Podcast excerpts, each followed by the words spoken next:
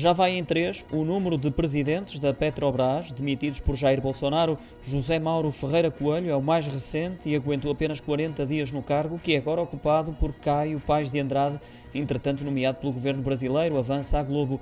Os gestores foram caindo à medida que o preço dos combustíveis foi subindo, impactado pelo aumento do preço do petróleo, e começou a atingir duramente as famílias e empresas brasileiras. Um cenário que preocupa Bolsonaro em ano de eleições no Brasil, ele que é de novo candidato à presidência. Jair Bolsonaro qualificou como um estupro, palavra usada no Brasil para violação, os lucros gerados pela petrolífera estatal.